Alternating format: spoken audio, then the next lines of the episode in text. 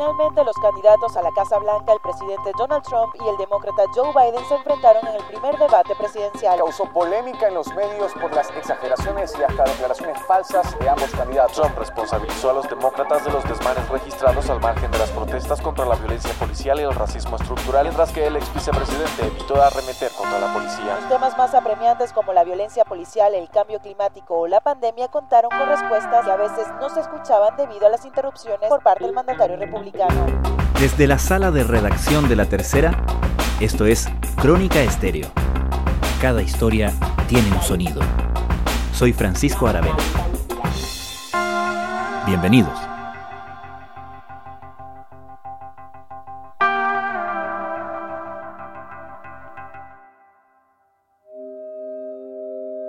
Ayer, en el día después del primer debate entre el presidente Donald Trump y el candidato demócrata Joe Biden en Cleveland, se hablaba de un debate histórico, pero histórico por lo malo. Deficiente, el peor debate de la historia, escribieron unos, un fiasco, una vergüenza, un caos, de ningún servicio a los votantes, dijeron otros tantos.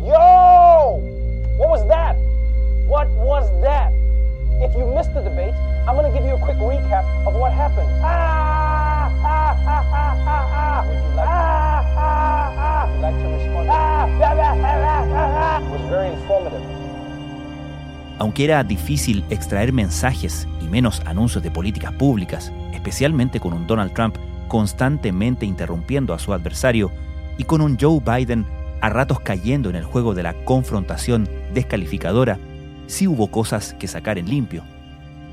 Por ejemplo, la negativa de Trump a condenar directamente a un grupo de supremacistas blancos, o su advertencia de un posible fraude electoral que le impediría prometer respetar el resultado de las elecciones.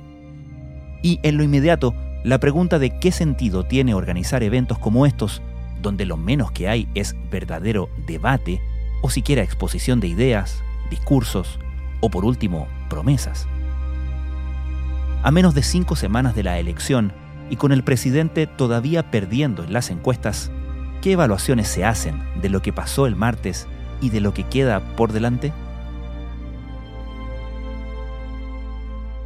Bueno, no sé si en tanto a la carrera presidencial, obviamente ya se anunció que la comisión que organiza estos debates, que es una organización electoral en Estados Unidos, anunciaron que agregarían algunas herramientas para los próximos debates. El siguiente es el 7 de octubre, que es el vicepresidencial entre Mike Pence y Kamala Harris. Y después está el 15 y el 22 de octubre el, segundo y tercer debates presidenciales entre Trump y Biden. El periodista Fernando Pizarro ha sido corresponsal en la Casa Blanca y el Congreso de Estados Unidos por más de 20 años.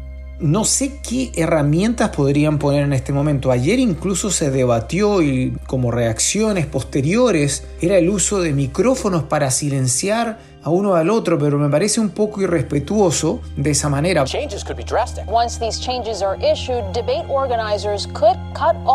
Vamos a ver cuáles son las herramientas que pretende usar la comisión. Está un poco difícil. Dicen que es para el beneficio del electorado estadounidense, que es el fin de estos debates, pero lo textual anunciado por la comisión dice que se necesita una estructura adicional para asegurar una discusión más ordenada, porque lo que fue realmente este martes fue un verdadero desastre, por no decir otra cosa más fuerte, ¿no? Me parece que la carrera presidencial en sí no estoy tan seguro. Tengo mis dudas sobre las encuestas que están saliendo, algunas que dan como ganador a Biden. ¿Ganador del, del, debate? Del debate, pues yo creo que son reacciones de la gente. Claro al desempeño de Trump porque obviamente, claro, Biden fue más ordenado, pero Biden le costó mucho reaccionar a la estrategia usada por Trump. El escenario del debate fue la ciudad de Cleveland, Ohio. En él, el presidente Trump intentó controlar el encuentro a fuerza de interrupciones. En el cruce de palabras, la tensión aumentaba. Biden le llamó payaso a Trump. Trump atacó al hijo de Biden. Varias veces, el moderador, Chris Wallace, tuvo que pedir a los dos, pero más al presidente, que guardaran silencio y que dejaran al otro hablar. La estrategia usada por Trump es la misma que usó el 2015 y 2016, cuando fueron en las primarias donde tenía, había tanto candidato republicano en esa época y hubo que dividir los debates. Claro, en algunos estaba hasta con 12 rivales en el mismo escenario, donde la interrupción no se podía hacer de la misma manera, pero lo hizo con Hillary Clinton. Ahora lo exacerbó aún más y se hizo prácticamente intolerable, pero o lo sacó de quicio realmente a Biden, o Biden también era la táctica de Biden para demostrar su molestia, pero a mí me parece que en algún momento sí lo sacó de quicio y a mi juicio Biden debería haber estado más preparado para eso, puesto que todos sabíamos, yo sabía que esto iba a ocurrir de alguna manera, no quizás de la forma en que ocurrió, del tono o el grado de interrupciones al que se llegó, pero sí que iba a ser el tono de Trump, es la forma en que Trump lleva a cabo estos debates, que se salen de la norma. Y claro, y de alguna manera también al, al interrumpirlo permanentemente evitaba o hacía más difícil que Biden se concentrara en su propio discurso y por lo tanto lo hacía parecer como alguien que podía eventualmente hablar un poco erráticamente, ¿no? Como haríamos cualquiera de nosotros si es que nos están interrumpiendo constantemente, ¿no? Exactamente, y lo logró cuando lo sacó de sus casillas o lo sacó de su concentración. Vote and let your senators know how strongly you feel. Let vote now.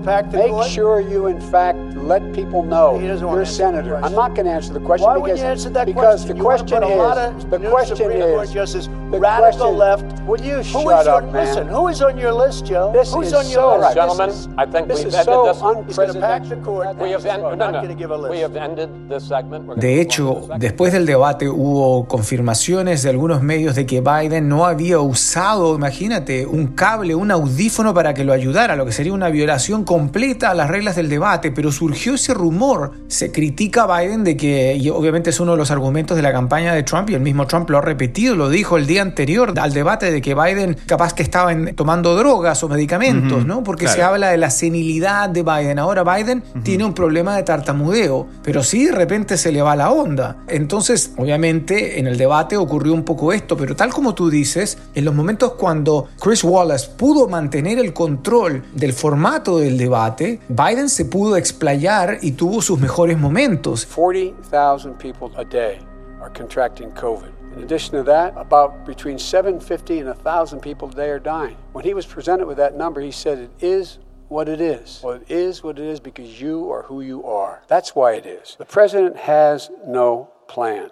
El problema fue cuando obviamente Trump habla, habla y habla y habla, y lo saca de sus casillas y lo saca de su concentración y obviamente eso se convierte en un desorden absoluto. Wait a minute. You get the final word, Mr. Well, it's hard to get any word in with this clown. Excuse me, this. Hey, hey, this let me just person. say, Joe. no, no, no. I'm Mr. President. Three I'm and a half Mr. million, President. Joe. Ahora, supongo que también la pregunta es, independientemente del, comillas, éxito al molestar, al perturbar, al, al impedir que Joe Biden articulara un discurso, que articulara una, incluso como un, un speech más solemne, eso es distinto, el éxito en, en hacerle zancadillas al otro es distinto al éxito en la carrera propia, ¿no? La duda es cuánto de todo esto le sirve o podría eventualmente haberle servido a Donald Trump. Sí, mira, ha habido muchísimos análisis post-debate. Obviamente hay algunas encuestas, por ejemplo, salieron esta semana también de que se había estrechado la carrera presidencial en el, en el estado de Carolina del Sur. Pero también ahí sabemos que hay una carrera senatorial que es muy importante, donde el senador republicano Lindsey Graham, que es un aliado del presidente Trump, está en serios problemas en su reelección, por ejemplo. Entonces es muy difícil ver esto. Salió una encuesta que Telemundo, la cadena en español Telemundo, sacó al aire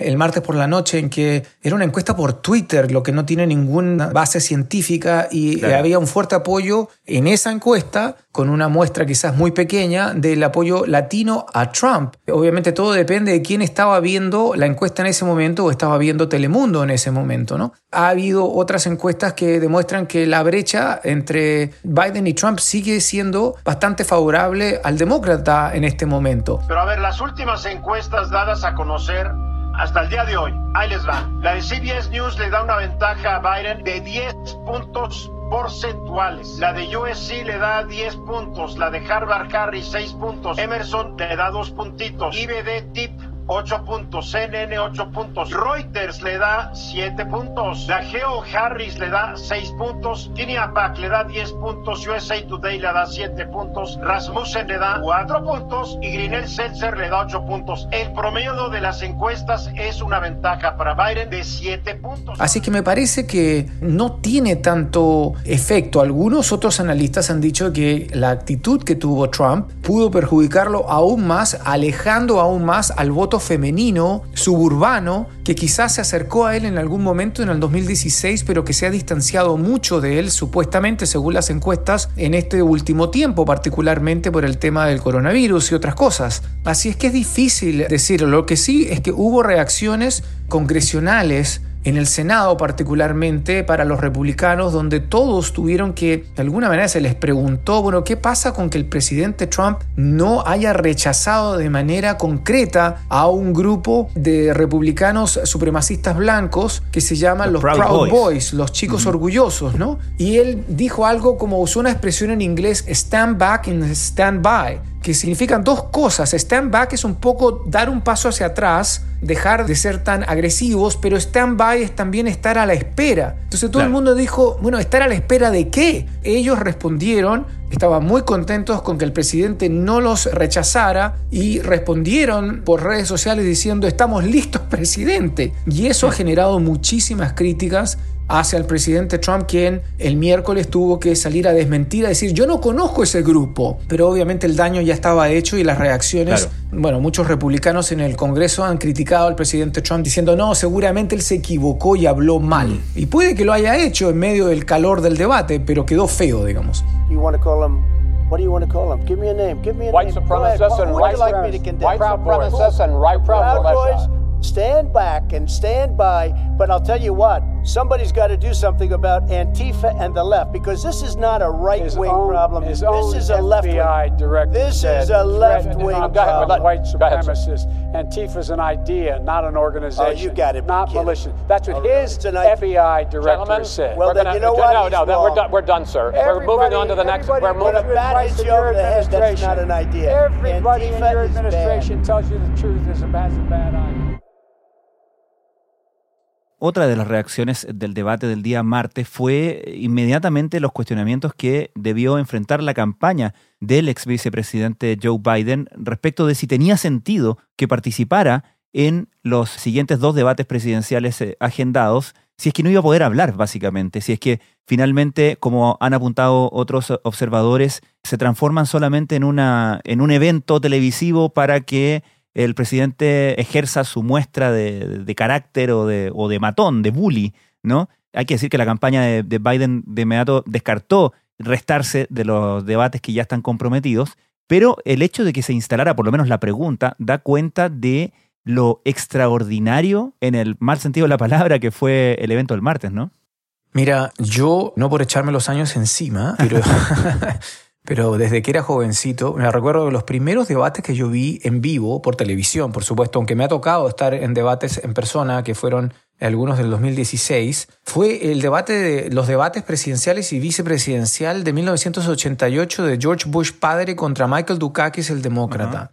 El senador Lloyd Benson, demócrata, contra Dan Quayle, que terminó siendo el vicepresidente de George Bush. Y por supuesto, todos los que han ocurrido hasta ahora, eh, pasando por miles de debates de primarias, Claro. que en las últimas dos elecciones ha sido una campaña de primarias eterna, con una cantidad extraordinaria y a veces aberrante de debates. A lo que voy es que yo nunca había visto algo tan, tan atroz como lo que se vio este martes. Es decir, se ha visto desórdenes, pero nunca a este nivel que se vio. un cruce de fuego brutal. El presidente Trump llegó atacando desde el principio, se sabe, va perdiendo en las encuestas. Dicho eso, me parece a mí que con la declaración del miércoles de la Comisión de Debates Presidenciales de que está dispuesta a cambiar un poco el formato o agregar supuestas herramientas para mejorar el funcionamiento del debate, eso yo creo que echa por tierra la posibilidad de que no haya más debates. A mí me parece que sería un error de que no haya más debates. Me parece que el vicepresidencial del 7 de octubre en Salt Lake City, en la Universidad de Utah, entre Harris y Pence, va a ser mucho más civilizado. Pence es un tipo bastante más diplomático y con un historial político bastante fuerte y que no tiene el estilo de, obviamente, Claro. confrontacional de Trump. Y Es sin mucho más embargo, convencional. Claro, y sin embargo es Harris la más confrontacional.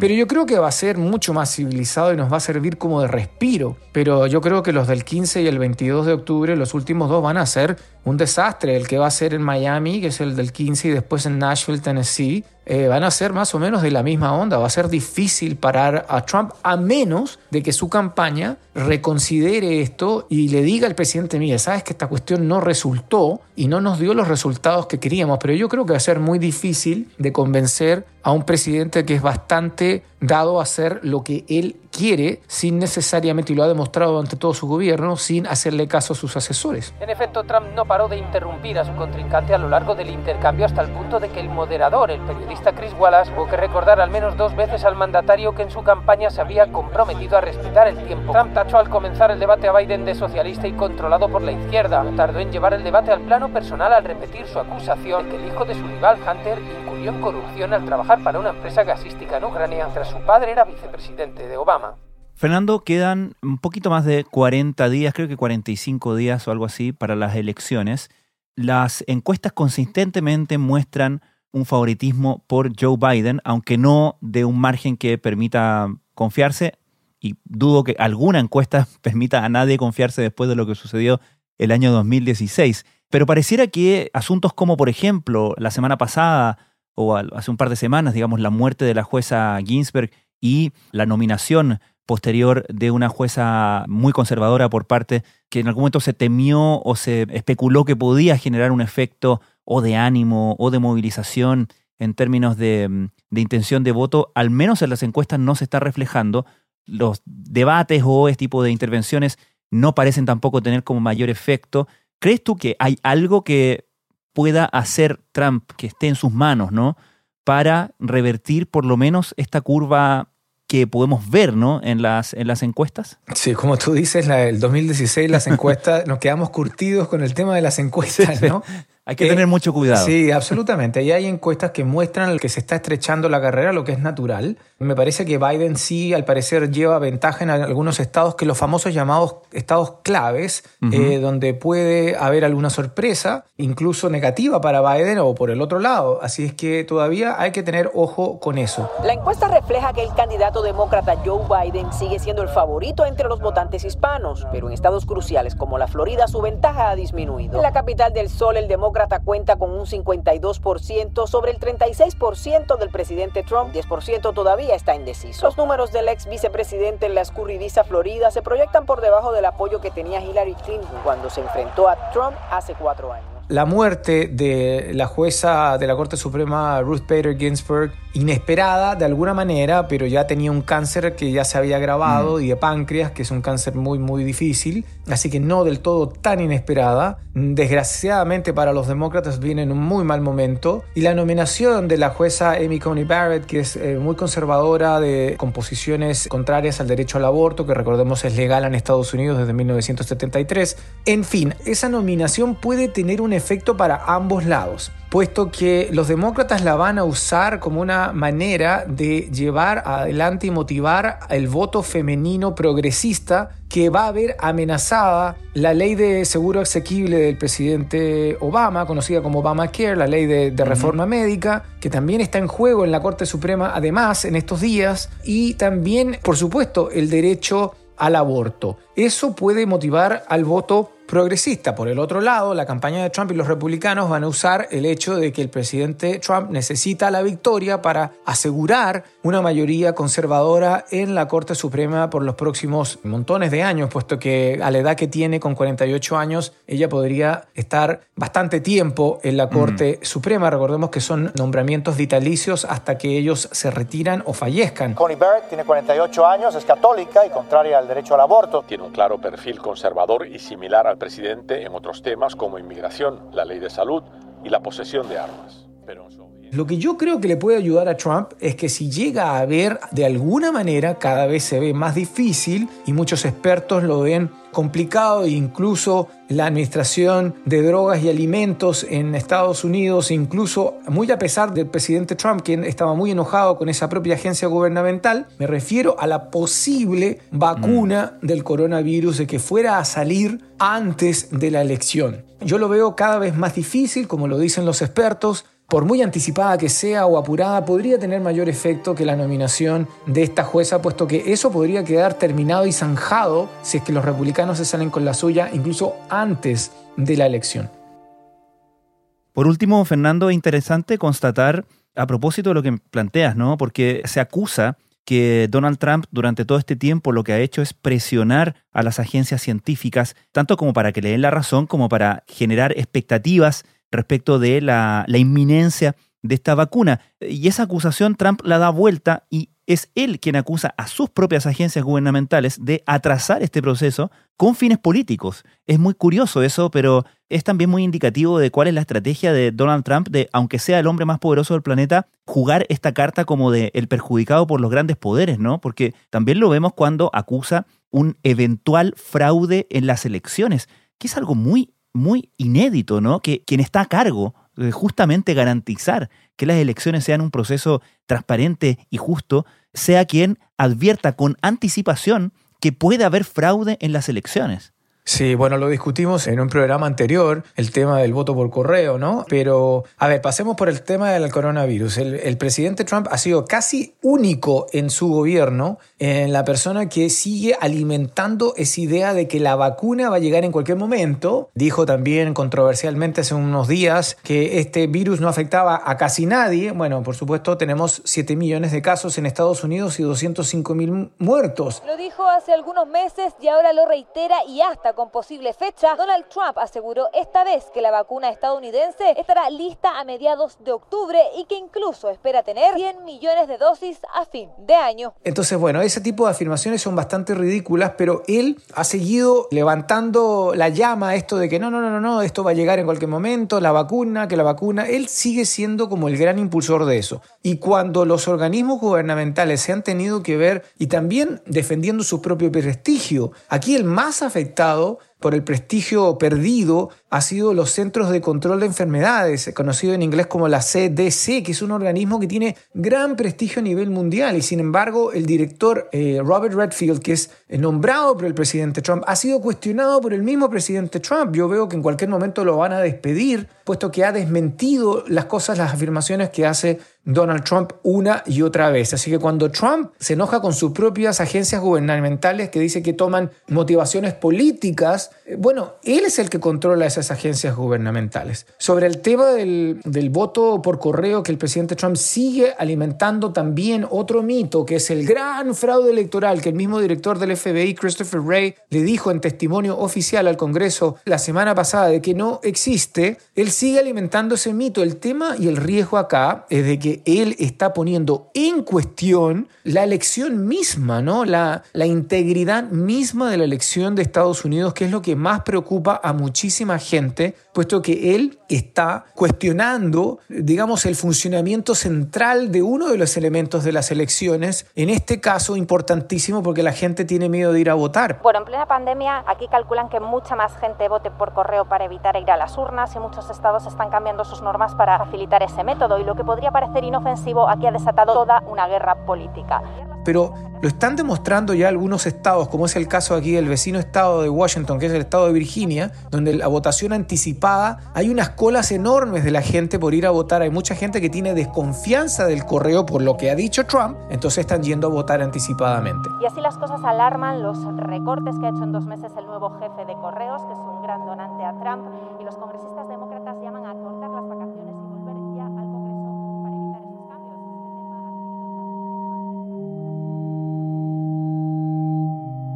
Fernando Pizarro, muchísimas gracias. Un placer estar contigo como siempre.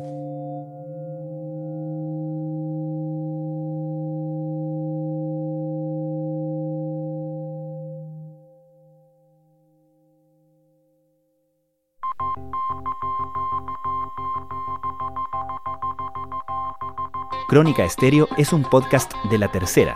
La producción es de Rodrigo Álvarez y Melisa Morales. Y la edición de quien les habla, Francisco Aravena. La postproducción de audio es de Michel Poblete. Nuestro tema principal es Hawaiian Silky de Sola Rosa, gentileza de Way Up Records. Nos encontramos pronto en una nueva edición de Crónica Estéreo.